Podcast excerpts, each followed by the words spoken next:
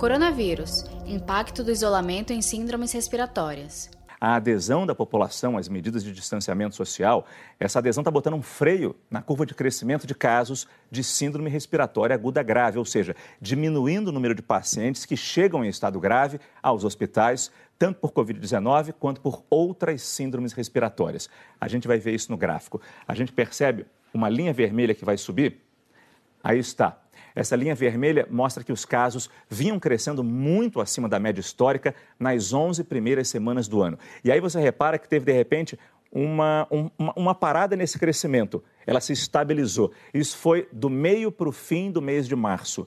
Para pesquisadores da Fiocruz e de outras instituições, isso é a prova de que o isolamento social está dando certo.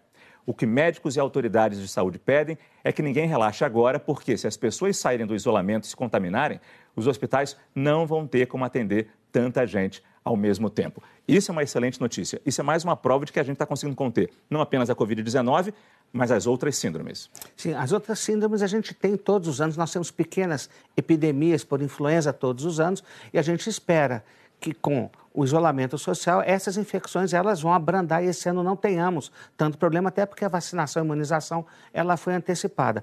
Agora, o que a gente vai ver é que o coronavírus pela sua transmissibilidade, ele vai continuar crescendo provavelmente. Esses dados provavelmente vão tender a um aumento, mas todos eles devidos ao coronavírus, não às outras infecções. E quando a gente fala de outras síndromes, que síndromes são essas? Olha, é, a síndrome respiratória aguda grave é um quadro gripal associado à insuficiência respiratória. É, então, outros vírus também podem causar a síndrome respiratória aguda grave. O, caso, o, o vírus mais clássico envolvido nesse tipo de, de síndrome é o influenza.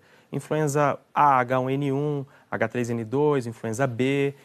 Saiba mais em g1.com.br barra coronavírus.